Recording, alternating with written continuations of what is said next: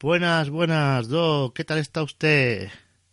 Pues bien, aquí en casita sin pasar frío. ¿Y vos qué tal? ¿Qué tal vas, Gaf? ¿Qué tal? Pues aquí, peleando con la resaca esa universitaria que queréis montar. Pero bueno, vamos a centrarnos, que esto es el especial de la serie The Man in the High Castle, El hombre en el castillo. Vamos con el tercer episodio de la serie de Illustrated Woman, en castellano, ¿cómo está traducido el título? Pues han traducido la, mujer dibujada. La mujer dibujada. Claro, ¿Por qué será? ¿Por qué será? Ay, ay, ay, ¿qué pasará con la mujer dibujada? Pues nada, que tiene mucha tela que cortar en este capítulo. Sí, sí. Así eh, que... Bueno, eh, ya comentamos en el episodio anterior que como la serie está centrada ya en tres ubicaciones distintas, con varios personajes repartidos en el tablero, hoy vamos a hacer un, un experimento y nos vamos a centrar en las tramas, ¿no? ¿Te parece, sí, Exacto, a ver qué tal. Sí, a ver, a ver, qué tal sale, si a la gente le gusta, eh, bueno, pues nada, y si no le gusta que nos lo comente también. de los comentarios del primer episodio y el segundo hablamos un, ratito luego. Vamos a ir hoy, vamos a ir un poco eh, rapidito, sin entrar ya en explicar cada personaje que es, porque yo creo que la gente, la gente que nos está siguiendo y, y sigue la serie ya, ya sabe cada cual quiénes son y todo, me parece a mí. ¿No? Sí, además tengo que comentar que, como dicen otros programas, se hacen full spoilers, entonces lo que ha dicho Gaz, eh, vamos a ir al grano, vamos a decir esta zona, no, vamos a ver dos personajes y chicos, ya lleváis dos programas y este tercero, si estáis aquí es porque conocéis la serie, así que venga, venga Gaz, vamos a darle, vamos a darle caña al mono, como dice el refrán. Pues en eh, este episodio se centra mucho en la trama que, que ocurre en Canon City, en la zona neutral, donde vemos que, que Juliana y, Joe Blake eh, vuelven a las habitaciones del hotel ese, de, o lo que sea eso, que no sé qué es, si pensión de mala muerte, porque, y porque vuelven de haber, eh, haberse cargado, bueno, concretamente Juliana, al hombre de los origamis que le hace ahí una llave de judo, aikido o lo que practicara esta mujer y lo lanza por, por la barandilla para abajo y se estampa allí eh, en la presa, ¿no?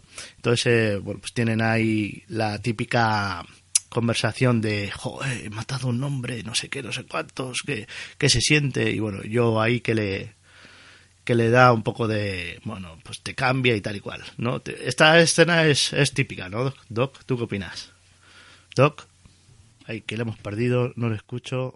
¿Me oyes? Ahora sí, ahora sí. Ahora sí, ah, perfecto. Bueno, Perdonad, estos son los directos de comida y el tiempo, que no nos permite, es mucho.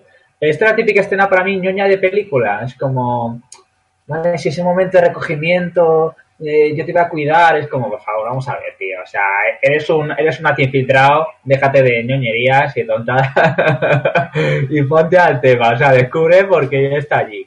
Y me hace gracia, ¿a, ti qué te ha parecido cuando, cuando he descubierto, cuando se da cuenta Juliana de que ya no es Trudy? ¿A ti qué te ha parecido eso? Hombre, que ahí habría que contar que la conversación le suelta eso, de, le llama Juliana y la otra se queda como a cuadros, como diciendo, y claro, el otro confiesa, ¿no? Es que como, claro, viene una tía y dice, bueno, manda esto a San Francisco si me pasa algo. pues el hombre, aunque no hubiera sido espía, dice, coño, ¿qué pone la carta esta? ¿No? algo muy sucio, algo muy sucio. es que si me va a pasar algo, no sé qué, pues, estamos en una época en la que, que, decir, que ahí hay conflictividad y temas difíciles. Entonces, bueno, pues ahí tienen ese, ese rollo de sinceramiento, entre comillas, y, y Juliana se, se confiesa, pues sí, mira, no le explica nada, porque realmente no le explica nada. Así le dice, pues Trudy, no soy Trudy, y ya está, y poco más. Lo único importante ahí es que le dice que, le dice que, ha perdido el dibujo que llevaba. Se echa las manos en los bolsillos. Y aquella servilleta que le había dibujado Frank, en un, dibujo ahí a carboncillo muy bonito, pues que, que la ha perdido, que no sabe dónde lo tiene.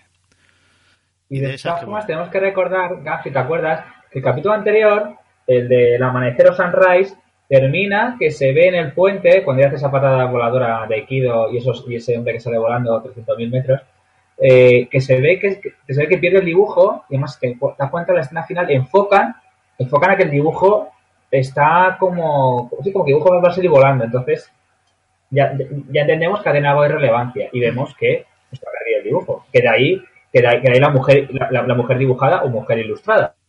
Es como la han traducido y es este capítulo, de, ¿cómo se llama? Y entonces, ¿qué, qué, pasa luego, qué pasa luego, Porque luego lo demás es un poco extraño, ¿no? Lo que pasa en el Canon City, ¿no? Sí, bueno, eh, pues eh, amanecen luego pues, eh, y, y, le dice, Joe le dice que tienen que salir de ahí como sea porque están en peligro. Y ella dice, sí, sí, pero bueno, yo me voy a trabajar. No, no, sé, no sé por qué, pero se va a trabajar. Eh, antes de trabajar, aquí evidentemente la serie eh, hace concatenaciones de escenas que luego vamos a explicar y tal.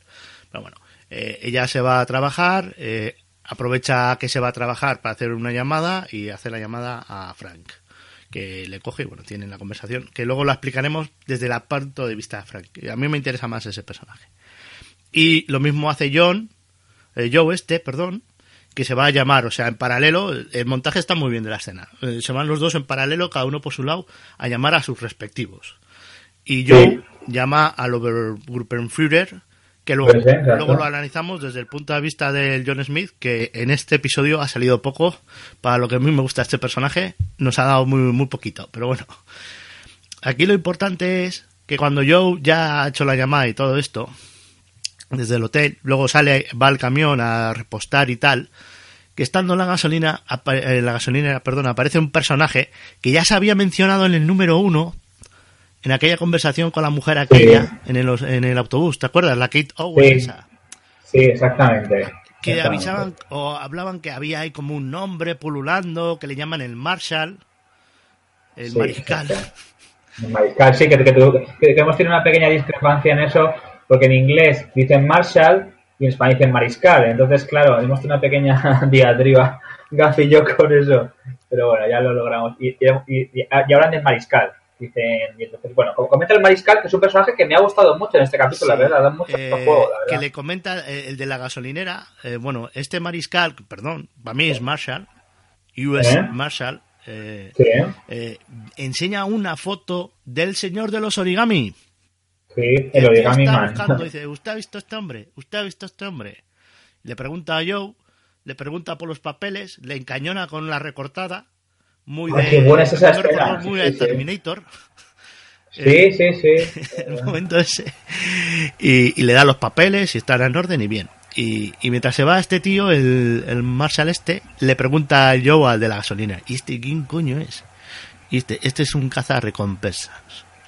Donde se conoce que en la zona neutral, eh, pues no, no pulula la policía, sino que pululan estos tíos. Tendrán una, pues una orden de, de captura de no sé quién y, y con esa orden pues pueden pulular como en el oeste pues se iba pululando. ¿Tú has visto los odiosos 8? Sí, los odiosos, exactamente, que es lo que, es lo que en película que los la Tarantino, yo, yo me he enterado, los llaman cazarrecompensas. Son como, sí, son eh, gente que va por libre. Sí, los bounty hunters, exactamente. Los, sí, los bounty hunters, exactamente. Pero se te ha olvidado una cosa, Sí. que el chico de la gasolinera le dice que le enseña la, enseña la foto y, y dice que si recuerda haberle visto y le dice, eh, yo no, pero el señor de la librería sí. Sí. Entonces Dato le importante. remite, sí, sí, le remite porque además le remite al señor de librería, que luego comentaremos porque es bastante importante. El librero se llama Carl, como el de Carl de, de Walking Dead. El Carl, nuestro querido amigo David Mule. Un saludo, David. De- que de hecho yo creo que ya podríamos pasar incluso a esa escena porque yo creo Pues que este pasamos. personaje es muy potente, ¿no? Sí, sí, pasamos, venga, dale. Va a la librería donde hay que recordar que Juliana fue aconsejada por el hombre de los origami a comprar la Biblia del rey James, del rey Jacobo, ¿eh? del King James. Bible, la versión esa Ah. inglesa. Que bien. también fue Joe a comprar las aventuras de Huckleberry Finn. Pero Bien. este hombre, Marshall, este no va a comprar nada. va preguntando. Y primero pregunta a ver si sabe algo del, del hombre este del origami. Sí.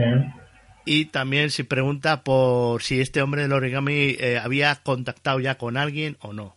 Porque hablan ahí de que si, sí, bueno, este entró a comprar la Biblia, que si eso de comprar las Biblias a qué viene, no sé qué. Eh, y bueno, tienen ahí un- una conversación muy tensa. Le dice, no es ilegal, pero tampoco es legal. O sea, como que el tema cultural en esta distopía ha quedado como, vamos, relegada Sí. casi al ostracismo.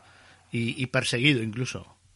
Pero es que, vamos a ver, si te das cuenta, están reflejando lo que sucedía en esas épocas. O sea, están poniéndolo como, a ver, chicos, que eh, la, gente que, la gente que ha gobernado, tanto, tanto tú la japonés como el otro, siguen haciendo eso, eh, metiendo miedo a la gente, que no se oculta, que no lea, por eso el hombre del castillo. O sea, pues la, la serie lo que quiere reflejar eso. Cuanto, cuanto más te callas, que luego lo veremos en San Francisco con, con el personaje de, con un personaje que que es el cuñado de Frank, luego lo comentaremos, eh, son gente que está diciendo que no, y incluso Frank, que va a tener una conversación con una mujer, ellos lo que defienden es no, prefiero estarme callado porque no va a conseguir nada. Y le dice la gente, ya, pero no.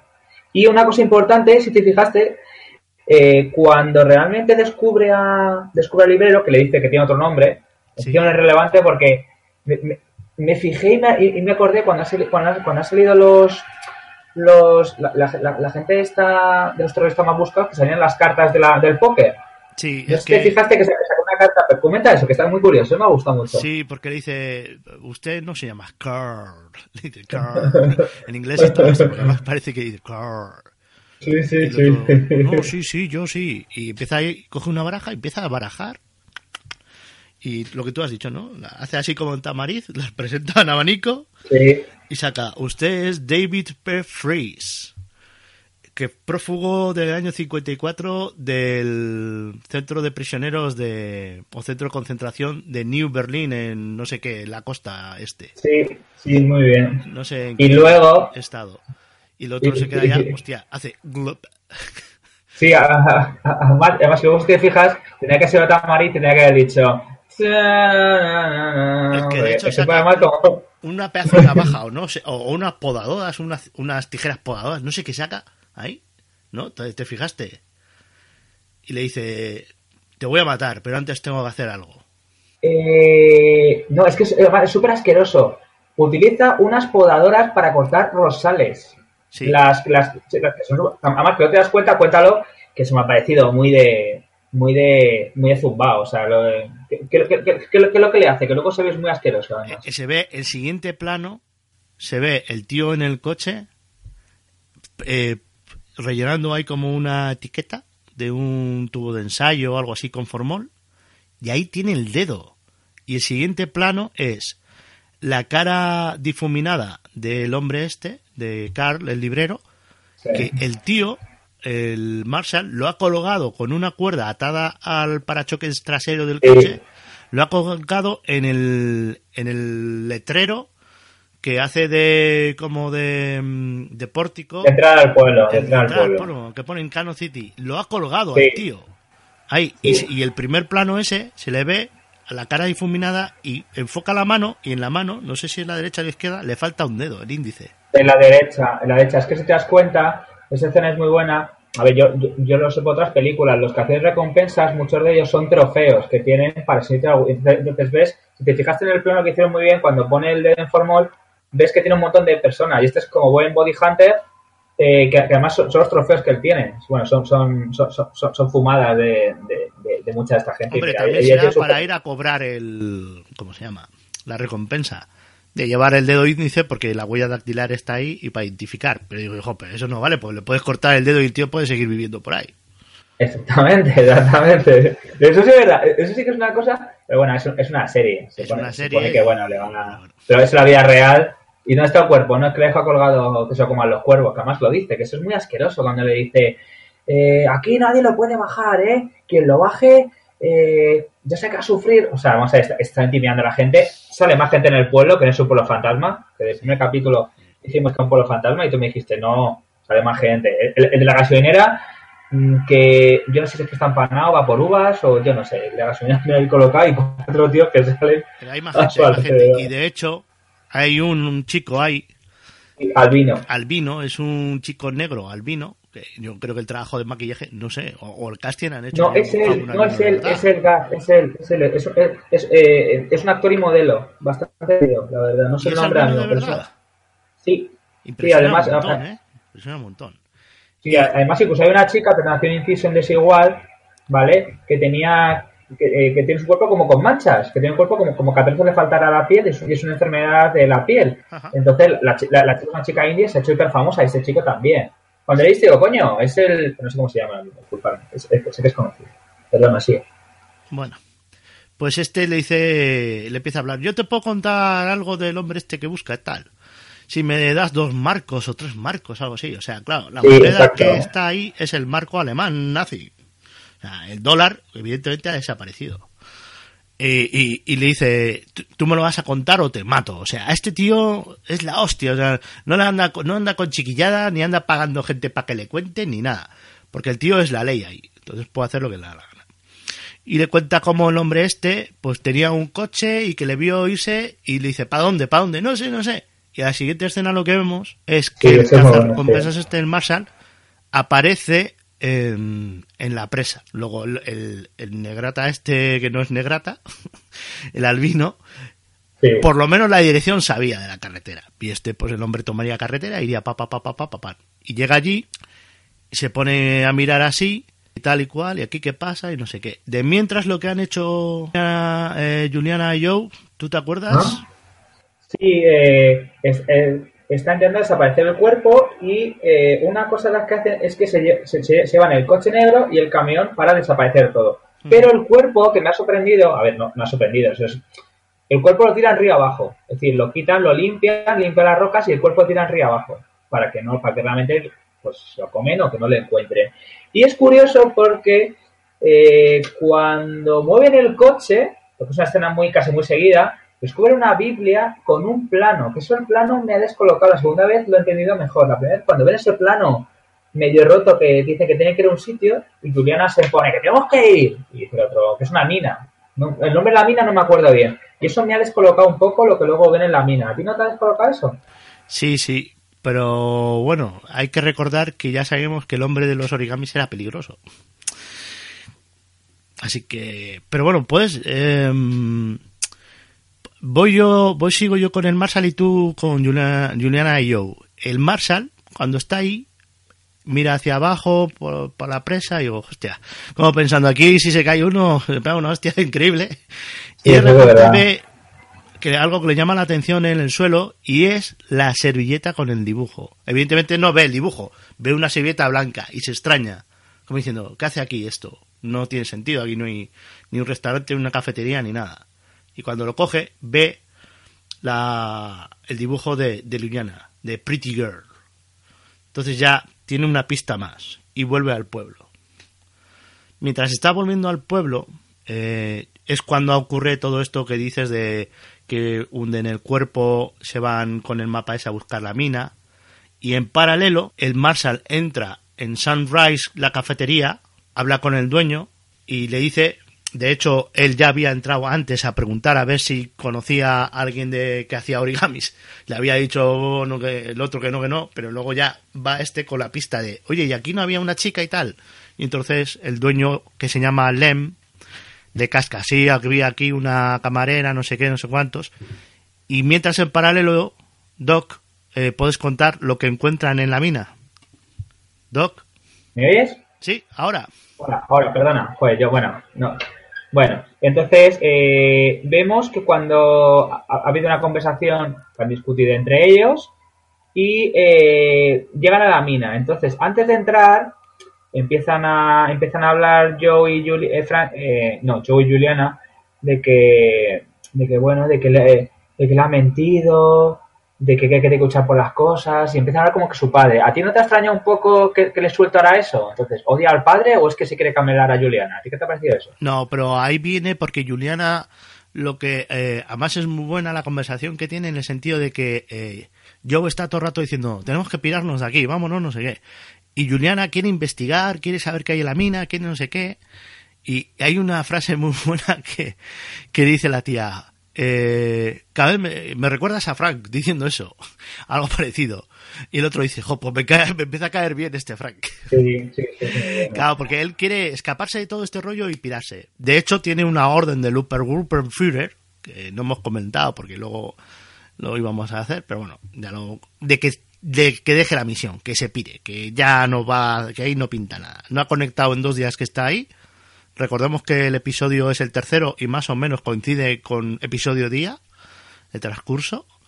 Y, y ella quiere indagar, indagar. Y le dice, eh, si las cosas hubieran cambiado, porque ella ha visto la película, pero ella no, eh, ella no sabe que Joe lo ha visto también.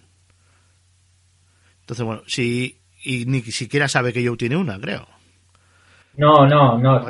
dice, si, si pudieran cambiar las cosas, porque ella ha visto el- la película, eh, pues eh, ella se acuerda de que su padre pues igual estaría o, todo sería distinto.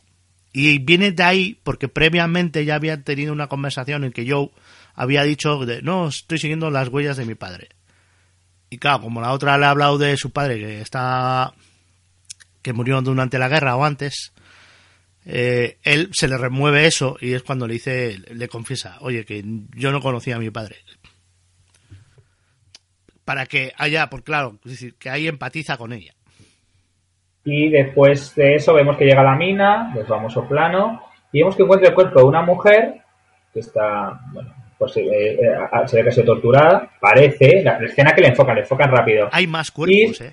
¿No? Eh, sí es verdad, es decir, bueno, eh, se, se, se, se ve un montón de cadáveres y, y- y se, ve, se ve el cuerpo de una mujer que parece que ha sido bastante reciente, con un abrigo, creemos que es la que le, la mujer que le, que le, que le, que le robó las cosas, creemos que es, pero no, no te lo dicen, y vemos que esta mujer eh, tiene un, un papel con el con nombre de personas tachadas, de- deducimos que es el mariscal y, el, y el- los, dos que se han dedicado a perseguir. una pregunta, Dime, dime, ¿se dime, llega a ver si la mujer tiene le faltan dedos?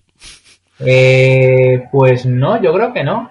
Según Sería- yo recuerdo. Se- Sería interesante comprobar ese, ese plano. Sí, sí, sí, sí, sí. Y, y yo Pues no creo que sea la mujer que le robó los papeles a, a Juliana, porque tenemos que recordar que eso en el segundo episodio a esa mujer la pillan los japoneses. Ah, es verdad, es verdad, es verdad. Pues es otra, pues es, es- otra persona. De momento lo del dedo es curioso. Eh, de todas formas lo revisaremos y para el próximo capítulo lo diremos. Si no, de todas formas, alguno de nuestros oyentes lo oye, que nos lo comente, pero yo creo que no, y mira que me he fijado mucho mientras que, Vamos, mientras que preparábamos. vamos a parar aquí este, esta trama. Vamos a dejar Canon City ahí. Sí, sí, perfecto, ya casi al final del episodio. Y Bueno, sí, perdona, dejar- so- espera, solo tengo que comentar una cosa. Que, Pero no eh, desveles. Vale, pero no, pero no, no, no, sí, verdad, porque es, sí, verdad, porque justo lo que pasa en esta trama tiene que ver con la escena final del capítulo. Vamos a saltar a otra, eh, o a, ¿a cuál vamos? Vamos, a la- viajar, eh, Sí. yo creo que mm, a Nueva York antes de ir a San Francisco, porque en Nueva York Perfecto, en, este sí, sí. episodio se ha, ha habido poco desarrollo. Se ha avanzado muy poquito. Como hemos dicho, Joe eh, al principio del episodio llama a lo Ujú. y le cuenta cómo está el tema, eh, tal, pidiendo instrucciones y lo Preferer John Smith le dice que lo deje. Que han pasado dos días, como comentaba antes, y que no ha contactado con la resistencia, que se vaya para casa, que vuelva. Que... ¿Y qué pasa con lo de la película? Que te olvides de eso, que te vengas. You understand? Canelo. Que le, eh, además, El- además, si te fijas, le dice. Es la hostia, es súper bueno, ¿eh? Como con una puñetera frase te congela. Sí, sí, sí. Sí, a ese mal le dice que eres que, además que te, que te da a entender como que eres un canelo, que te pierdes ya, tío. Te lo digo en otro idioma, es como te voy a canear, ¿eh? No sé, me ha hecho gracia, además, dice muy serio de, ¿qué te he dicho? ¿No has- ¿No has entendido la orden? Mm. Pues, tío, tío, además, super, me encanta el actor que te digo. Cada vez que sale es que me encanta el actor. Y sale muy poco en este capítulo, En este capítulo sale muy, muy poquito y su trama se centra en que está investigando qué cojones ha pasado con la emboscada que le han preparado. Y eh, tienen todavía ahí al único superviviente de la emboscada que no se llegó a cargar. Y lo tienen en una especie de, no sé, ahí como garaje o... Porque no es ni una celda ni es nada, está ahí. No, Cap, no, Cap, si, si te acuerdas, es- están en State Island. Es como una especie de cárcel. La cárcel del primer capítulo Sí, es, la misma, es el mismo sitio. es el sí, mismo pero que no es una celda donde lo tienen. No, no, no, no, no, no, no, lo tiene como si fuera como, como si fuera un almacén. O sea, Sí, un almacén pero lo tiene si te puesto. fijas, el, el hombre está apoyado como en, en un trozo de pared que está derruida, o sea, no está la pared. Sí, sí, sí, sí. Es súper raro. y hay una especie de doctor, Mengele, con, con bata. y luego hay otro uniformado de la Gestapo, que es el capitán Connolly, este, que ha cogido de segundo. Y, y un tercero que anda por allí, que será el becario. Sí, de exacto, Juventud exacto. Y, y El becario, como siempre. Como siempre, un becario. Le hemos inyectado un de lisérgico no sé qué, que es Ah, LSD. sí, sí, verdad. Sí, o sea, dice así y le, y le dice, pero ¿usted cree que funciona? Sí, entonces le, le, pone a hablar y el tío está con que, que está pegando un viaje de cojones. Sí, se ve ahí la, la sí, cámara sí. cuando enfoca desde el punto de vista del prisionero. Buenísimo. Se sí, ve sí, como buenísimo. caleidoscopio, como eh, que eso es muy de. Dick, ¿no? De las drogas que Sí, ya comentamos. sí, sí. Y, y le dice, le, hace así un gesto con la mano de acércate, acércate. y dice, ¿es usted un ángel?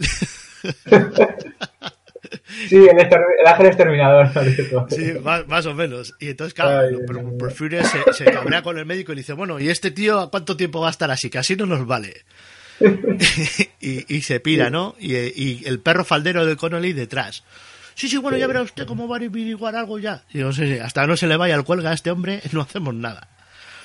De mien- eh, Sí. esa es una de las escenas. De mientras ocurre todo lo que hemos descrito, tanto en Canon City como en San Francisco, que luego hablaremos. Y ya después. eh, No, pero escucha, Gapper, perdón, Sí. inciso. Creo, creo que es State Island. Eh, el edificio en el que está, que creo que no se mueve, por eso te digo, John Smith creo que no se mueve, es el cuartel general de, Nueva- eh, de las SS en Nueva York. Yo creo que va a ser, creo que no es State Island. Por el sitio que tú estás diciendo, creo que es el cuartel, un, un sótano que tengan de, la, de las SS. Es ese las edificio que no está generado por ordenador, ¿no? Cuando hacen Sí, un planeo aéreo de Nueva sí. York. Exacto, yo creo que yo creo que es el mismo sitio, porque como tú has dicho, la zona no se parece en nada. Si, si- si no hubieran puesto el nombre, porque cada vez que te, te das cuenta que ponen un sitio nuevo, cuando están en el barrio residencial de él en el capítulo anterior, cuando han viajado, incluso incluso cuando cuando viajean, cuando viajamos a San Francisco, te pones San Francisco, ta, ta, ta, es decir, creo que es el mismo sitio del, del cuartel general de las SS en Nueva York. Pues digo que creo que no cambian a State Island. Creo que es el mismo sitio. Pero bueno, solo era eso. Bien, pues eh, lo que iba a comentar es que luego la siguiente Sí, no. escena relacionada con, con John Smith, nuestro amigo Mm. John, Sí. eh, es que mm, vuelve con el tema de, del interrogatorio, pero en este punto él ya está allí, en la zona donde está el prisionero, y llama al capitán Connelly, este O'Connell, a que se presente. Y le acusa, le dice, el prisionero acaba de decir que tú estás implicado en, en lo de la emboscada. Sí, es verdad. El otro se pone a sudar, todo nervioso. Yo no tengo nada que ver, ese está mintiendo, que es un drogado, no sé qué. Eh, siéntate aquí. tal. Y el otro, el prisionero dice, lo siento, lo siento, ¿no? Sí. Y, y le amenazan, el becario este que hemos dicho antes, coge una pistola de estas Luger, de estas que en las películas de nazis aparece, de esas que tienen como dos bolitas en la parte de atrás o... Sí, ¿no? La pistola esa, para que veáis, ¿Eh? el detalle es súper bueno, porque dice, no hay, no hay revólveres, no hay semiautomáticas como las americanas, son todo es tecnología Sí, eso es nazi.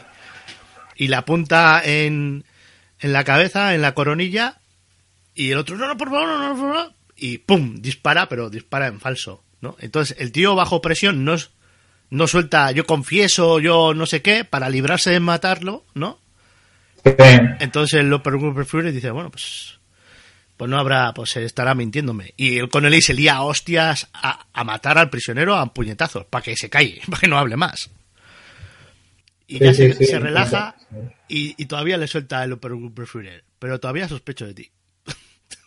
Sí, sí, sí, sí, sí. Además, esa escena, después de una paliza, lo tú que has dicho no sé qué, el otro dice, no, no, no, si sé que no, pero por si acaso. Es como, es que más lo tiene todo controlado, decir, sí, sí, que no lo sé, pero cuidadito como lo hagas que te va a currar igual. O sea, eso me ha parecido bastante bueno. Eh, Y ya, pues nos quedan dos zonas, ya, porque es que realmente no pasa más, es que me fastidia porque la- yo en el, el, el Open Gruber Fugger pensaba que iba a hacer más este capítulo, pero sale esas dos escenas no, puntuales. se, quiere decir que la trama, claro, a ver, todas las tramas no evolucionan al mismo tiempo, Ya. porque sería Ya, muy complicado. Y en esta lo que nos ha querido mostrar más que nada es qué está pasando en Canon City, porque Juliana yo creo que es una de las principales protagonistas, las que más peso. Sí. De hecho, si midemos el tiempo, eh, prácticamente casi es todo, todo de, de ella, Sí. junto con Joe, pero vamos, ella es la Pero más más. ella que yo, ¿eh? Si te fijas, si te fijas, ella está cogiendo más relevancia que yo. Sí, sí, Yo Joe estaba es muy comparsa. sí. Joe es Además, como el- la ayuda que necesita Juliana para esas cosas que ella no es capaz de hacer de momento. Sí, estoy de acuerdo contigo. Entonces ya Ent- saltamos, yo creo que al otro personaje principal, que es Frank, Frank Frink. ¿Tú qué opinas? Eh, pues, pues, hacer una cosa si quieres. Porque la, porque, la parte de, de cuando llega el emperador es importante para explicar lo que hace Frank luego. Mm. ¿O crees tú que no? Porque, porque te, acuerdas que la tele ve imágenes de que está llegando y él, y, él como consecuencia va a hacer algo. O después, lo que tú quieras. O sea, las dos cosas son importantes. Es decir, lo, de, lo del emperador es poco relevante. Sí, pero es importante porque yo creo que las tramas políticas de fondo son las más importantes.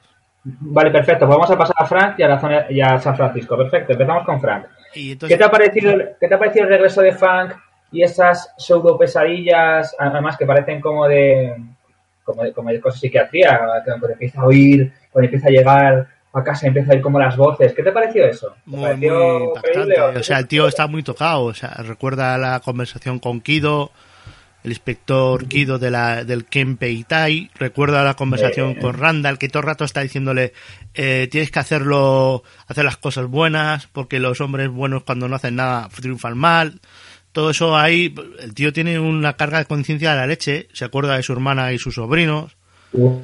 Y enlaza enlaza esa escena que cuando se va él a dormir, enlaza cuando Juliana también se va a dormir después de haber matado al hombre del origami, es decir, los dos tienen un trastorno fuerte, eh, eso les conecta. De hecho, la escena, el plano a plano, es se, se va a acostar una, se acuesta el otro, se despierta uno, se despierta la otra.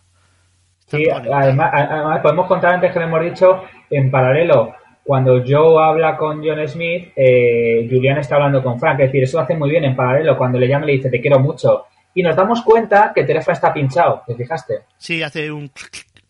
Sí, que eso, a ver, no entiendo mucho. He visto películas de espías.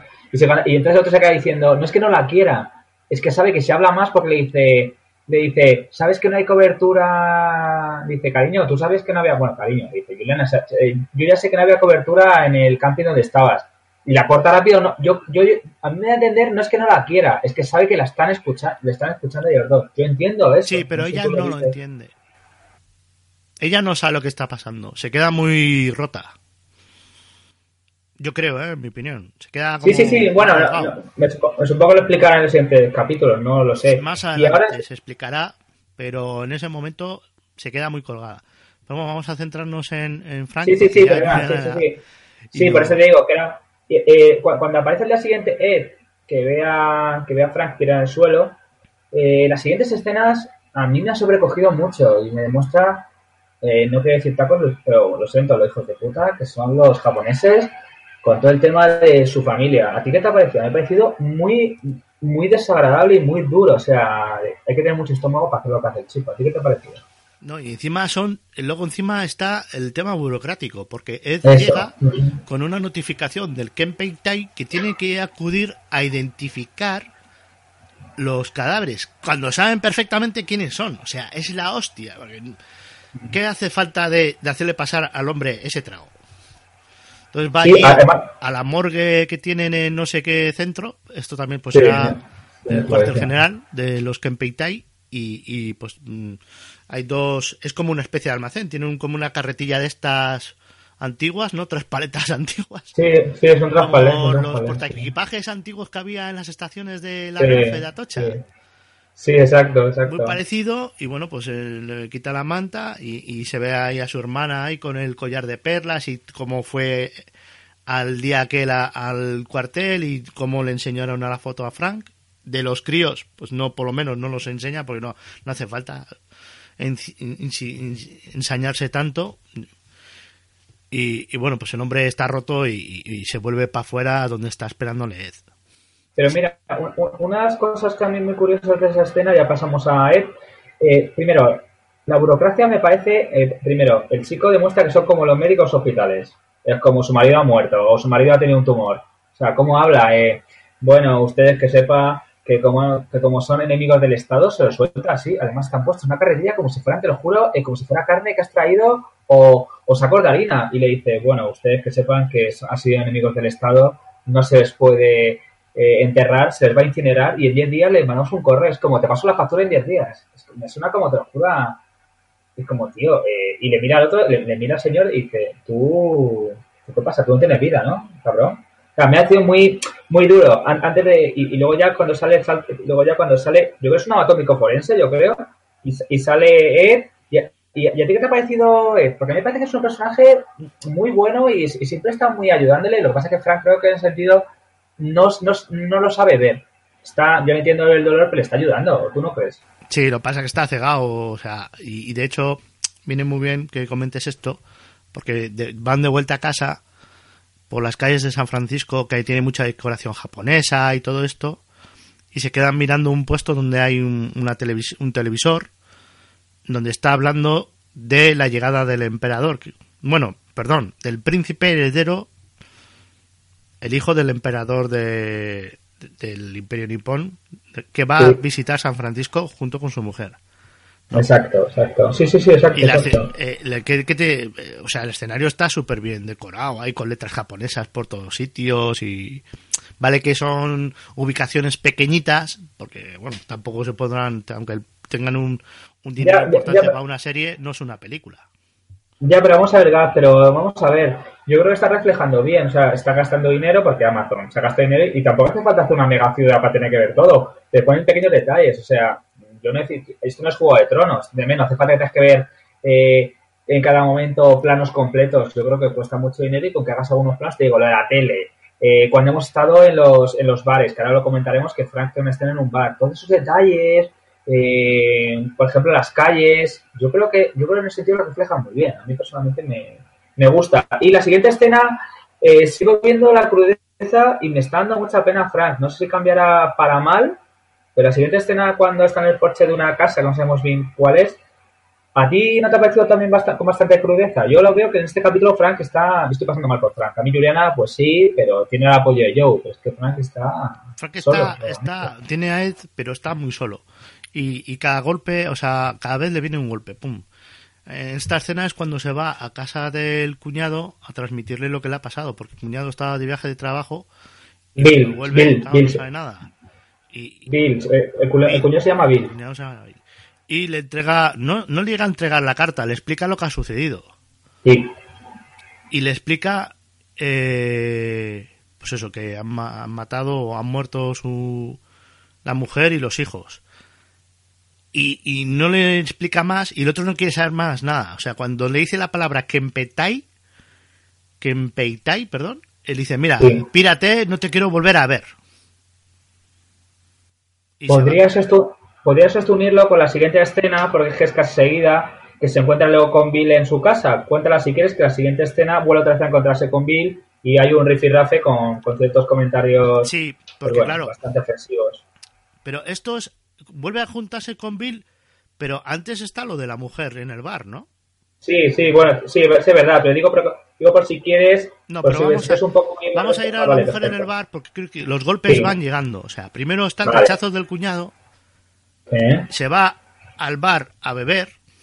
De verdad, no Y en ese bar, una mujer se le acerca. Y que parece como que va a intimar, le pide fuego, él no fuma y, ella insiste en darle palique y él le dice que, mira, no estoy de humor, déjame en paz, que no quiero saber nada. No quiero ser brusco, pero no, déjame en paz. Y ella le insiste y le suelta algo como que sabe toda la historia. Porque le pregunta por Randall, me parece. Sí, le pregunta por Randall y además te referencia, si te das cuenta, de una discusión sobre. Él, él, se da, Frank, se da cuenta que la chica es de resistencia, porque le dice que a ver que es importante luchar, que entiende lo que le ha pasado a, la gente que quiere, pero que entienda que es importante. Y él hace referencia, bueno, esa película del hombre del castillo, pero tú que te que va a cambiar algo, es decir, la CB y la chica dice, vamos a ver, luchar por el cambio, por cosas diferentes es importante. Y Frank, pues, le dice, pues no va a conseguir nada. Y la chica está diciendo, a ver, tío, la resistencia está ahí para algo, porque esto es una injusticia. Pero más importante que eso es el cuando le dice eh, si todo esto no hubiera llegado a, mi vida tal y cual de la película y toda la eh, Juliana estaría aquí mi hermana estaría viva y sus hijos también. Y es cuando le dice la otra que ella también ha perdido a su marido y a su hermano. Entonces decir, eh, por eso digo que los golpes a Frank le va llegando pum pum. O sea la desesperación va llegando va llegando pam pam. Y es luego cuando vuelve a casa cuando al llegar a casa se encuentra con que vuelve también su cuñado ahí a pedir más explicaciones. Aquel no ha dado vueltas al asunto y no se ha quedado tranquilo. Pues además es muy heavy, eh, porque además le está contando que por qué ha pasado esto, es que somos judíos, tú sabes que era judío, eh, pero es que tú, pero es que mi hermana era judía, ya, ¿y qué cojones? Es decir, como, o sea, vamos a ver, el está diciendo que, que intenta entender por qué el, el Ken Peitai, el el Ken Peitai los ha, los han matado, y bueno, dice, bueno, espero que no tengas hijos para que no sepas para que, eh, que dice, espero que tengas hijos para, porque si los pierdes, para que sepa lo que es el sufrimiento, algo se le está haciendo ver como que está sufriendo por la pérdida de, los hijos y que como él no tiene hijos, no sabe lo que es el, sufrimiento. Otro golpe que le mete, como vale, estás cambiando más de tonto. Le mete ese golpe y, le mete otro golpe más que, ¿Cuál? que es todavía peor. Le dice, ¿y esto por qué ha sido? Porque no es porque sean judíos, porque él sabe que el Estado japonés sabe que eran judíos y no actuaban la parte japonesa tendrá sus crudezas, pero el tema, ya lo comentamos, que el tema de los judíos para ellos no, como que es muy secundario. O sea, en cambio, lo mismo que es muy perseguido en la parte nazi de Estados Unidos, que la parte japonesa hay cierta permisividad dentro de lo que cabe. Entonces le dice, ¿esto por qué es? Por, tiene que ser por algo. Entonces ya atacamos, no ve a Juliana por ninguna parte. Dice, esto es por Juliana cuando le dice el otro, eh, yo es que no podía hacer nada, porque no podía contar nada. Y el otro le dice, no podías o no querías. Que ahí en inglés está muy bien el juego de palabras, pues dice, couldn't o wouldn't. O sea, es muy bueno el, yo por los subtítulos. ¿eh? No, sí, sí, no, está muy bien, está muy bien, porque es un juego de palabras, porque además le dice, ¿qué pasa? Que no podía decirle dónde estaba la loca de tu novia, porque no es su novia, porque son en la serie, la novela, supuestamente están casados. O sea, no sé si, no sé si lo dirán igual o no. ¿Has llegado a esa parte o no? En la novela están divorciados. Vale, vale, ok, ok. Lo que pasa es que, bueno, a ver, pues yo entiendo, está tocado y, y Bill le mete otro golpe y, eh, perdón, Bill está tocado y mete un golpe a Frank. Pero ahora, cuando le vemos que Frank va a la fábrica, ya es como... Un detallito ahí, ¿eh? De, de lo del golpe y esto que he dicho del... Para que te... Si la si alguien no ha visto todavía el programa, el episodio o quiere volver a esa escena cuando lo dice lo de no podías o no querías contar eso, en ese momento, cuando le suelta eso y luego ya se va, en la televisión que tienen ahí, creo que es ahí, ¿eh? O igual se me está cruzando la escena. No, no se te está cruzando la escena. Hay una noticia sobre el, eh, el, el eh, príncipe heredero y la frase que se llega a oír, con Frank reflejándose en la pantalla, habla de la honestidad y la integridad de este hombre, no sé qué, no sé cuántos, refiriéndose al príncipe heredero.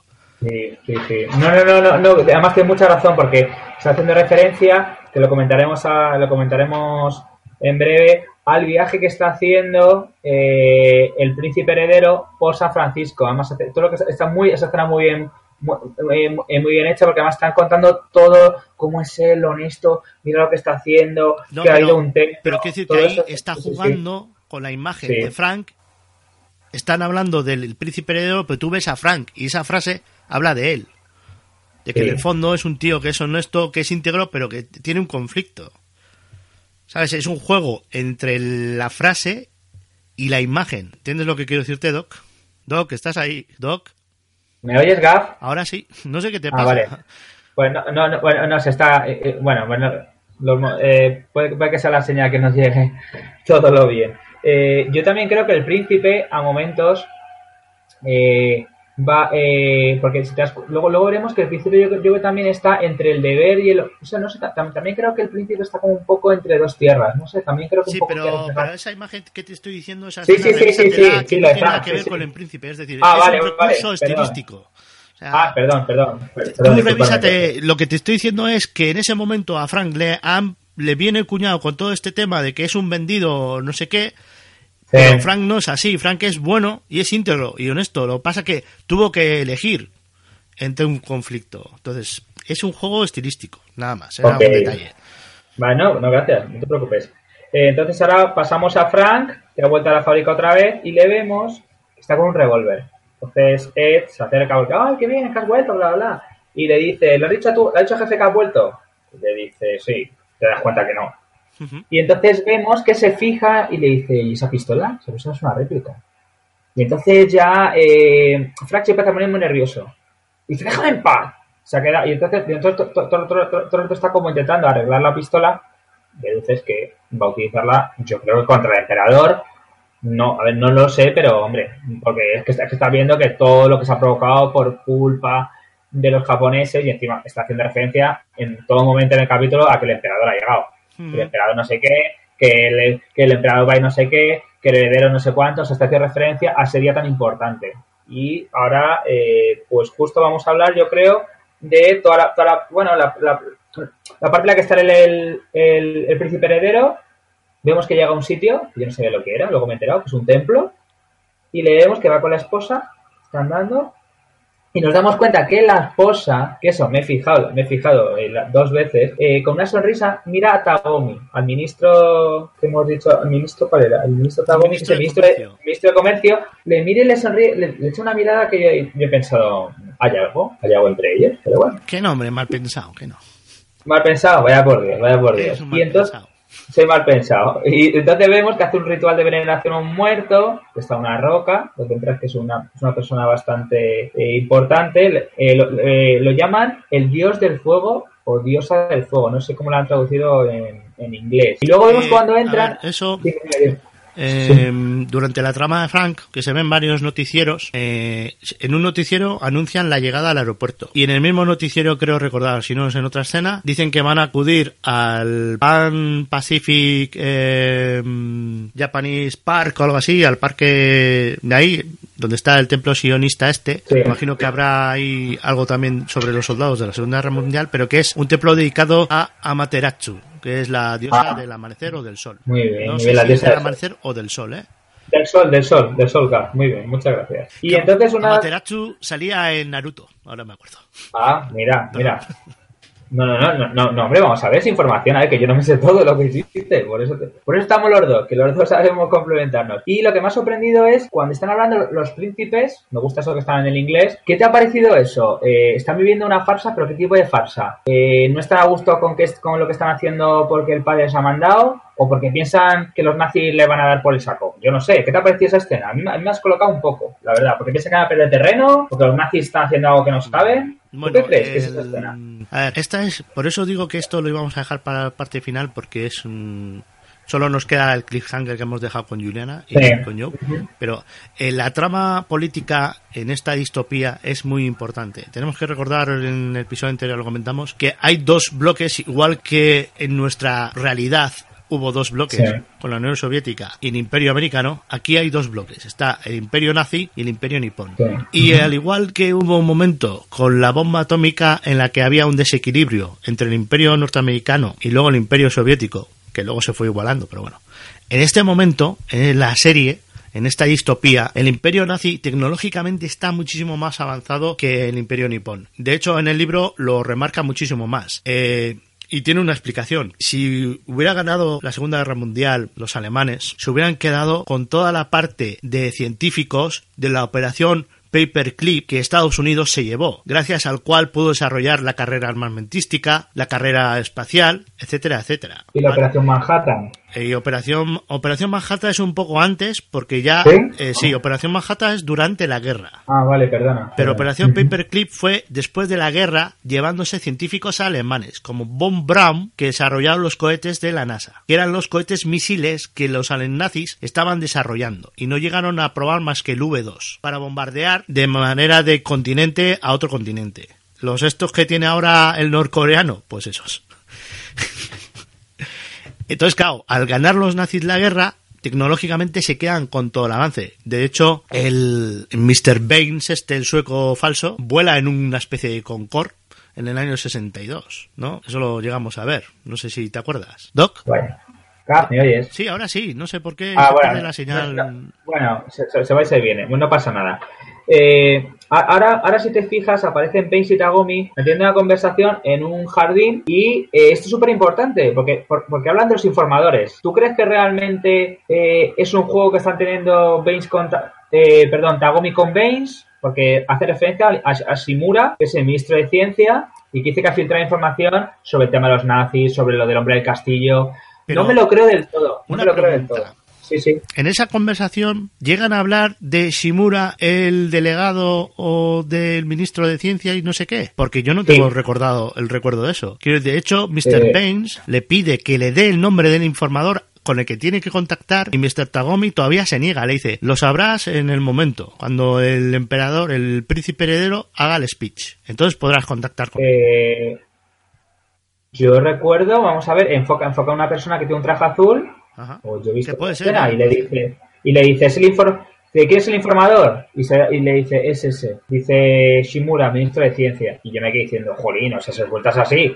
Y Además que lo- me he fijado dos veces, además, porque lo he visto dos veces y me he fijado y he dicho, se lo dices así, es como, No sé, a Me mí has no me colocado, cuadra, es no como- me cuadra porque entonces, ¿por qué no Bueno, pues acercas en el momento y se lo das la información y ya está? O sea, no me sí, cuadra, bueno, ¿eh? puede, puede, puede ser, no sé, no sé, no sé lo bueno, que lo ya, el tema es que entre Mr. Tagomi y el, el Mr. Baines, este falso, que es un coronel nazi alemán, ocurre algo Sí. que quiere traspasar. Porque realmente lo que Sí, pasa es que Mr. Baines tiene una información candente que quiere pasar al bando nipón. Y si le Sí, pillan, es está traicionando a los nazis. Y entonces eh, también Mr. Tagomi sabe que están siendo reservados y dice, no lo puedes hacer en cualquier momento, tiene que ser en un momento adecuado. Y le habla del discurso que tiene que dar en Príncipe Heredero. La trama avanza en el tema político en la banda japonesa en San Francisco cuando el Príncipe Heredero es invitado a la embajada nazi Exacto. Daros exacto. cuenta de la importancia del gesto. El príncipe heredero del imperio nipón, que supuestamente es el dueño de la franja norteamericana que les pertenece, él.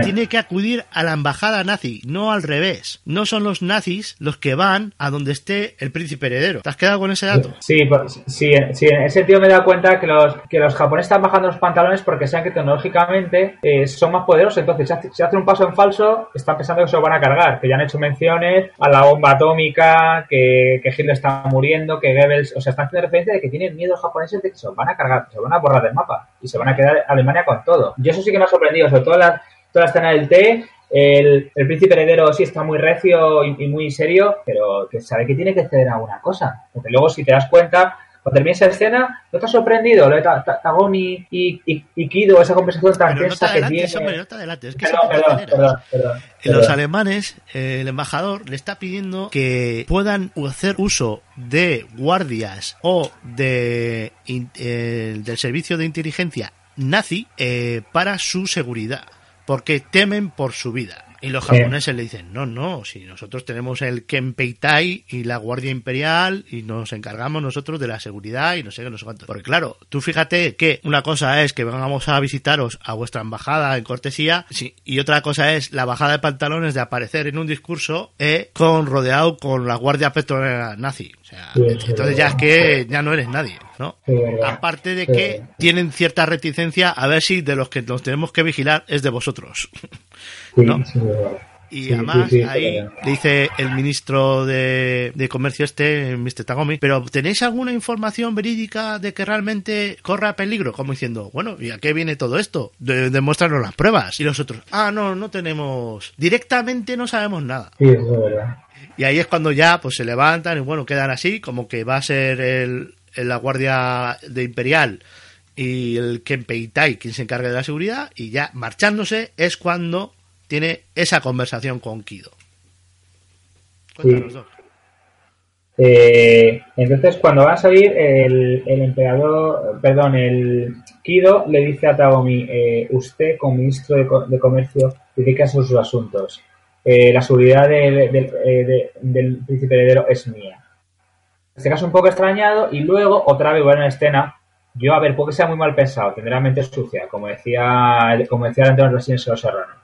Muy buena serie, sobre todo. Eh, cuando sale la, la, la, ¿cuál es? La princesa consorte, Mm. porque, porque en ese en ese caso es como España, es decir, eh, eh, está el rey y está la reina consorte. Pues princesa consorte le dice, eh, perdone señor Tagomi, eh, me ha encantado verle, ¿podemos ver esta, no sé, esta noche?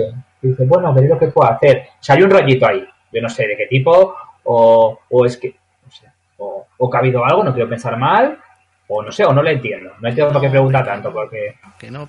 Lo que pasa es que ella confía en el señor Tagomi. Tú no confiarías en ese hombre. Y a mí me cae muy bien. ¿Qué confiarías? ¿Antes en el señor Tagomi o en el inspector Kido? No, no, no, en Tagomi. Además le veo que es una persona sensata y yo creo que a Bill le ayuda porque, le- porque tiene miedo por su, por su marido. Exacto. Y yo le pedido ayuda en ese sentido. Sí, vamos a ver. Eh, da una sensación, vamos a- se puede malinterpretar, vamos a ver, tam- de- a, momentos, pero yo veo que realmente está muy asustado porque el tema hay mucha tensión y, y, y Tagomi está preocupado porque piensa que va a pasar algo, seguro. O sea, lo tiene muy claro que va a pasar algo. Me supongo que, que eso será toda esta primera temporada. Me, me gustaría que lo desarrollaran y que se quedara la, la temporada pues con un final muy bueno. No sé al final qué pasará. Y ahora vamos con esos pedazos finales y cliffhanger. Eh, ¿Qué te ha parecido ese cliffhanger? A mí me ha quedado un poco... No torcido porque ya me estoy acostumbrando. Ya me estoy acostumbrando que cada capítulo te sueltan un cliffhanger. No Pues me está acostumbrando que, que- que ya verás. Eh, la cosa es que dejamos a Juliana y Joe eh, descubriendo la mina, como hemos dicho antes, Exacto, sí. descubriendo la lista con tachada con un montón de nombres, donde también venía Trudy, me parece, Sí, muy bien, exacto. que, ¿Y extraña- cuál más? que extrañamente también estaba tachada, pero fueron los japoneses quienes se los cargaron. Eh, Trudy no está tachada. ¿Seguro o no? Trudy, Trudy es uno de los dos nombres que está tachado con otro, que ahora lo vas a desvelar, Ah. que eso ya me ha descuadrado que he dicho, eh, ¿what? Lemuel. Washington. Muy bien. ¿Y di, y di quién es? Porque por Lemon, eh, porque ese nombre ni, ni Dios se va a quedar con Ese eso. ¿qué me es está el contando? dueño de la cafetería restaurante Sunrise, que allí está el Marshall y estos atan cabos, Joe y Juliana, y van para allá, van hacia hacia Lem para avisarle, para advertirle, mientras Lem eh, está siendo acosado e interrogado por el Marshall, que no sé Sí. cómo descubre que Lem es maometano, porque le dice, ¿qué tienes aquí para comer? Y le dice el otro, cerdo. Pensaba que Sí. lo de tu calaña no, no, no podíais servir Sí, sí, esto. sí. Sí, sí, Dice, eso me ha, no me podemos comerlo, poco, pero podemos servirlo. Y le habla de, y le pregunta de Juliana y todo esto y tal y cual. Y no le llega a pasar nada. Lo que se ve es que cuando llega Joe y Juliana Ajá. para el camión, este hombre está saliendo con su coche y tienen hay un cruce de vistas y el tío se cosca. Coño, esta es la chica que estoy buscando. Y se lía a tiros. Sí, con una, con- sí, con una pieza recortada que madre mía, que hace unos boquetes que joder. Que yo en ese No, momento hostia. pensaba, pero macho, tío, atropéllale con el camión. Exactamente, es que se queda como hecha marcha atrás, ¿no? Atropéllale, hombre, y mete todo. Vamos a ver, que es que. Y, y una de las cosas que me ha sorprendido, no sabemos qué le ha pasado al, al Sunrise. Creemos que ha muerto. Mm, No sabemos, ahí el tío ha salido. Claro, el tío ha salido y ahí con el coche. O sea, tú no sabes lo que pasa. Eh, Ese es uno de los cliffhangers. Que ¿qué, ha pasado ahí? Y el otro es eso, que, que se, se lía a tiro con estos. Estos, uno huye para un lado, otro huye para otro. Él, el Marshall, sigue a la chica, se mete en un almacén Juliana y eh, el Marshall se mete también por dentro. Se cierra la puerta, Joe sigue detrás, va corriendo, encuentra el callejón, mira la puerta donde se han metido estos y se escucha un disparo. ¡Pum! Sí, Y fundido. sí, eso sí es verdad. Eh, una cosa de todas formas. Eh, el hombre del restaurante le dice que conoce a Juliana, que ha trabajado ahí y que se ha ido. Y esa escena sé que se termina. Entonces tampoco sabemos. Vale, le ha ayudado, pero estaba buscando. Entonces eso se ha quedado como un poco que esperemos que en el siguiente lo explique. ¿Te acuerdas? Sí, Lo metí en la conversación deja- que le dice lo de la carne. elipsis, Tú no sabes lo que ha pasado ahí, no sabes si se lo ha cargado ya, si no, si no Claro, sabes. sí. Ujú. No sabes si este Marshall tiene algo que ver con, con esa lista, que parece que sí, porque estaba el nombre del librero. Sí, ¿Sabes? exactamente. Sí. Ah, mira, no me he fijado en la lista, mira, no me he fijado en la lista, mira. La lista hay que mirarla más. Ah, pues sí, no, que ha sido una escena rápido. La próxima lo pondré a cámara lenta, la. Así que nada, y de momento pues el capítulo se ha quedado así, no sé, hombre, deducimos que va a morir el mariscal porque si no tiene sentido mm, que matar a Juliana, ¿Pero por no qué? creo, y Igual, igual Ah, la que- historia va sobre el mariscal. ¿Por qué andas especulando?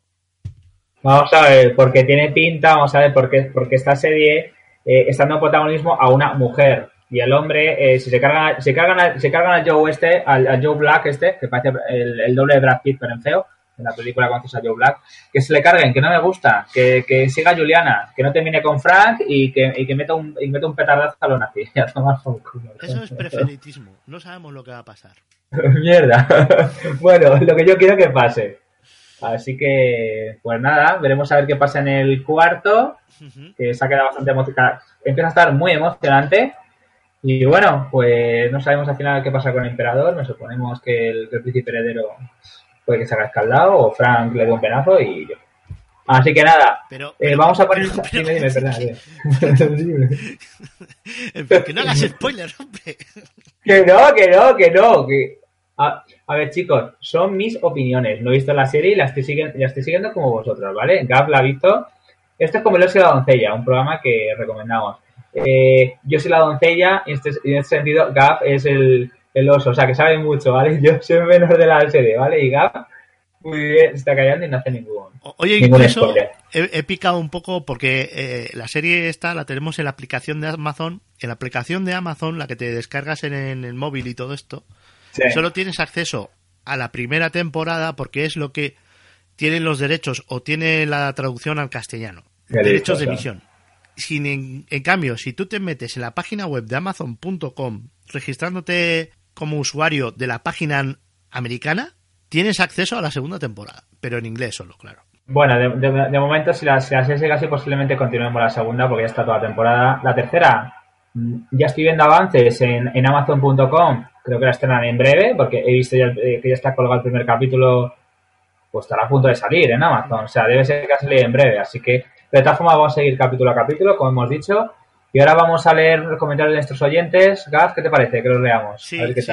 Vamos a leer los comentarios del episodio 2 en el episodio 1, eh, bueno, vamos a hacer más que nada una breve reseña. ¿eh? Pero del episodio 1 tenemos a día de hoy 97 descargas, 21 me gusta y 14 comentarios. Que, ya los comentamos en el segundo episodio, pues bueno, que, muchos son de ánimo chicos, de, que de seguir la serie era el de Chuso, pero también estaba el de, el de Marta de las Goonies, que comentaba el tema de que a, a Juliana en castellano también le llaman Juliana, que no nos hemos olvidado. Porque de hecho en el segundo episodio Silvia nos comenta eso también, de que a Juliana en castellano también le llaman Juliana y eh, mm, espera que lo lea, sí, dice, hola chicos, dos cositas, el doblaje no está mal, a Juliana le llaman Juliana desde el principio y el que está en la cárcel con Frank dice la frase igual que en inglés. Por otra parte, veo que no le dais importancia al hecho de que Joe le cuenta al nazi todo excepto lo que está relacionado con Juliana. Es un tema a tener en cuenta, pues creo que será de máxima importancia para la trama. Un saludo, jóvenes. y pero sí, pero yo creo que lo hemos comentado, ¿no? Que, que Joe se está callando eh, el afer este que no existe porque no, no hay afer ahí. Todo está en su cabeza. Pues, pues nada, de todas formas mandamos un saludo a Silvia y al programa Somos una Guni, que bueno, que os apreciamos mucho y agradecemos que, que sigáis la serie. También tenemos aquí a Julio Repas en serie, que bueno, que es un placer colaborar con los audios. Nos, nos mandó un audio, acuérdate, de él y su... Sí, para Sherlock además. Y para el castillo también, acuérdate, para el segundo capítulo nos mandó un audio. No fastidies. ¿No te acuerdas? Pues, joder, pues ahora, bueno, pues eh, el montaje tendrá que ir porque no lo tengo descargado en el móvil, que hoy, Julio, estamos estrenando por fin la mesa. En la intro que habéis oído de Vice está introducida con la mesa. A ver qué tal se escucha, porque es la primera vez que grabamos con este invento. Bueno, de todas formas, si no, de todas formas te digo, tenemos tenemos el audio, eh, creo que el audio te lo pasé, ¿no? Si el audio te lo pasé, de todas formas, si no, lo intentaremos meter en... Eh, lo comprobamos. Y bueno, pues que hay que decir, ah bueno sí que lo que más le interesa es la parte de las relaciones políticas eh, japonesas nazi japonesas incluir la, trama de Juliana Joe. Pues saludos chicos a ver si, realmente lo que más está importando es eso las tramas políticas de Juliana y Joe pues hombre que me supongo que en cada capítulo pues irán dando pinceladas. Alguna vez hablarán más y otras veces hablarán menos me supongo tenemos a regalo en LP. Sí, a ver, un saludo a nuestros amigos de grado en LP, a nuestro amigo Ozzy y a nuestra amiga Harriet, que tuvimos un pequeño desliz con el audio que nos prestaron para Sherlock también en el programa de comienzo de temporada, el monográfico especial sobre Sherlock Holmes, no solo de la serie, sino de la BBC, sino en general la figura. Y bueno, que nos dice eh, chicos, la serie la sigo al ritmo de vuestro podcast, lo cual os, uh, es de agradecer mogollón. Y me gusta mucho por la premisa que tiene, pero le falta un puntito. quizá están demasiado alargados los capítulos, que son en torno a, a una hora casi. Sí, 52, Ozi, sí. Ozi comenta que con 41 minutos se harían mucho más a menos. Puede ser, puede ser, es una posibilidad. Vosotros, como siempre, genial. A ver si esto, esta semana veo pronto el tercero y os mando un audio con mi opinión. Pues mira, a ver si eh, llega pronto, me lo descargo de tal manera que lo podamos meter con, con la mesa y a ver qué tal queda la mezcla. Sí. Bueno, y luego veo que tenemos también a nuestro querido a mi compañero John Nieve, que yo no sé, John Nieve ahora mismo, ¿qué programa está? ¿Está haciendo un programa? ¿Cuál es el de los expedientes? ¿Cómo es? ¿Expediente X o cómo se llama? ¿La verdad está ahí fuera o La cómo verdad es? No. está ahí afuera. Eh, A- a la- la- arroba la verdad está- expediente xpod en Twitter. Muy bien, para que lo escuchéis, haciendo un está- están haciendo un, un revisionado de, de la, de la grandísima serie que fue de los 90 Expediente X y bueno, pues mandamos un saludo a John Nieve y bueno, pues es un compañero amigo y escucharle porque es un programa muy, muy ameno, además que lo hace con el señor Ossi de Gran LP, eh, también lo hace con el hijo de nuestro querido Pater de, de nuestro querido cura Legañas, que está, que está en Arderas por esto y bueno, y es, y, y es el jefe del chiringuito, aunque no parezca. Al cura le engañas nada, que no nos ha dejado comentario. Venga, Vale, pues nada. léenos Este- el comentario de John Voy. por favor. eh, en este segundo capítulo queda claro que lo que se vio en el primer capítulo de las clases de las clases que de las clases de Juliana de tatami. Es verdad que vimos que las, que la- que las clases de, tata, del, de Aikido eh, funcionaron porque le mete una patada a cada cuate voladora que le manda muy lejos. En realidad no es una patada voladora, que lo estamos mitificando. es una llave que le hace. Eh, el señor del origami le ataca, ella le coge el brazo y aprovechando su propia inercia le da la vuelta y zas. Continúa. Y bueno, y, y nos dice que, que cree que es Jude en vez de. Dice que Juliana Tatemi cree que es Jude en vez de Aikido y que ahora tiene sus frutos, lo que es lo que ha aprendido de Aikido lanzando al tipo por la presa abajo. Si es que soy muy exagerado, las patadas voladoras. Pienso que estoy viendo Dragon Ball. Eh, me gustó mucho cómo se escapa de la emboscada el Joel. El Lover Group of Fuga, John Smith, el actor que es Rufus Sewell, está muy bien rodado y se nota el interés de Joe por Juliana. Saludos. Un saludo, John, y que nos alegramos mucho que, que has comentado. Y por último tenemos a un personaje que creo que está, creo que según he leído en los podcasts, está en todos los podcasts y comenta un montón. Gab, ¿quién es esta persona que está comentándonos Es ahora? El inmortal PJ Cleaner, eh, que ya por fin han estrenado junto con Jess Enterragado y Miriam, la jefa del blog del Chiringuito Podcastero, eh, programa propio por fin, porque está, en la verdad está ahí afuera, ha estado con nosotros en Mockingbird Lane, está en Pajote Espeso, que. John, Nieve y, y el señor Ossi también están implicados ahí, ¿eh? Lo creas tú. Sí, sí, bueno, sí. pues eh, PJ, como siempre, que comenta en todos los todos los podcasts que escucha, los comenta. Es increíble, tío. Es la hostia, es una máquina. Dice, gran programa, chicos. Me encanta seguiros conforme sigo la serie, que también me está encantando. Abrazos. Pues me alegro, PJ, que te encante la serie, aunque a PJ le gustan muchas las series, hay que decirlo. Menos Sí, las de época. sí. menos las de época. Bueno, Doc, ya hemos vuelto a perder la señal de Doc. Doc, ¿está por ahí? Hola, Sí. hola, ya otra vez. Yo no sé, esto es como el Guadiana, que va y viene. Y rápido, ¿es, para... ¿Es tu micro o es, es por la mesa? No, no, yo creo que yo es por la señal. Yo es por la señal. Mm. Porque digo, lo, lo tengo al lado y creo que puede ser por la señal. Vemos que nos ha comentado ta- que le gusta el audio a Tony Migales. Que bueno, en principio nos va, nos va a mandar un audio para un próximo programa que vamos a hacer. Chuso, un saludo. Soriano, otro saludo. Silvia Lasgunis, otro saludo. Marta, saludos. Ninja Samurai. A nosotros dos, bueno, Gaf, ya te saludo, aunque, aunque hablamos todos, aunque hablamos mucho, Demasiado. te saludo otra vez, demasiado. Y tenemos a uno que se llama Apio Bohemio, que no sabemos quién es. Pues nada, eh, nos alegramos que te haya Oye, gustado. Apio Apio Bohemio, Bohemio, perdón. ¿No es Rubén de Disidentes? Pues no lo sé. Rubén, si escuchas el programa y eres tú, coméntalo en el próximo programa o por Telegram, ¿vale? No me quedo un poco descolocado y tenemos un anónimo. No es, un ano- no es un anónimo, es un usuario que estaba en iVoox y ya no está, que le acabo de clicar en el... si tú... ¿Pero cuál? ¿Pero cuál? ¿Uno que no está? Sí, uno que no tiene nombre, si tú clicas en encima de los dibujitos, eh, no vas a su ficha y de Ah, este vale, hombre eh, o esta mujer, no sabemos quién es, le pone, este usuario ya no existe, porque cuando es anónimo, pone anónimo. Sí, pues nada, no me sale ánimo, nada. Bueno, pues nada, si tú lo... Ahora se me ha quedado un poco ahí pillado. Bueno, pues esto es un misterio para Expediente X. Sí, exactamente. Es para, mira, para nuestra compañía Expediente X. Ahí está, ahí lo dejamos caer. Y bueno, y vemos que nuestro programa de Sherlock, pues es otra cosa, bueno, que vemos que está... Vemos que también está la gente molándole el tema, el tema Sherlock, ¿eh, Gab? Creo que les ha gustado mucho, la verdad. A ver, eh, lo pasa que salen tantos sobre el tema que es muy difícil destacar con, con esto. Entonces, bueno, pues esto es un... Solo, sí, sí, que hacer mención a una persona que la verdad la he conocido en la Spot Night, además es una chica pues muy muy agradable la verdad y tiene, un amigo además que quiere meterse en el tema, el podcasting, ya me lo ha comentado, yo no sé cuándo lo querrá hacer, pero bueno, le gusta todo lo que hacemos, que nos escucha, se llama A Girl, que es Virginia, nuestra nuestra querida oyente, y te digo, la conocí en la Spot Night, ya te digo, pues, pues una persona muy, se pasó muy bien, la verdad, que estuvimos por Deporte Podcast y menciones y palomitas. Hay un, pro, hay un mini programa que hice Sí, y lo subí. Sí, además, y te digo, bueno, que nos comenta que no conocía nada de Sherlock y que además hace referencia a Víctor Ross también y que, que, le encanta la revisión del personaje y que muy buen trabajo. Además de Carlos Gómez, que es nuestro querido compañero también, John Nieve, o sea, es decir, que a la gente veo que le, veo que le ha gustado, la verdad. Carlos Gómez, ¿de qué programa era que tenía Carlos Gómez? ¿Se acuerda? Muy bien, pues nada, un saludo que te mandamos, Carlos, que nos han mandado un audio para, para el programa que vamos a estrenar.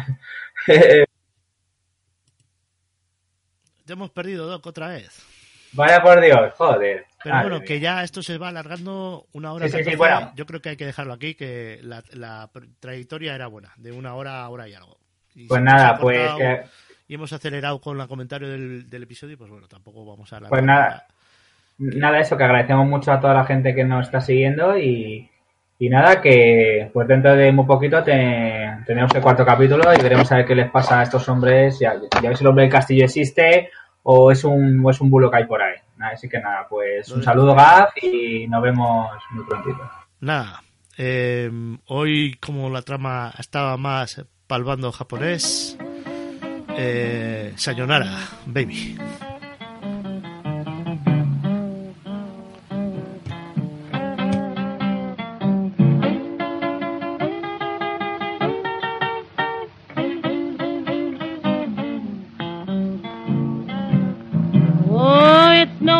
Nobody's fault but mine. It's nobody's fault but mine. Then if I die and my soul be lost, it's nobody's fault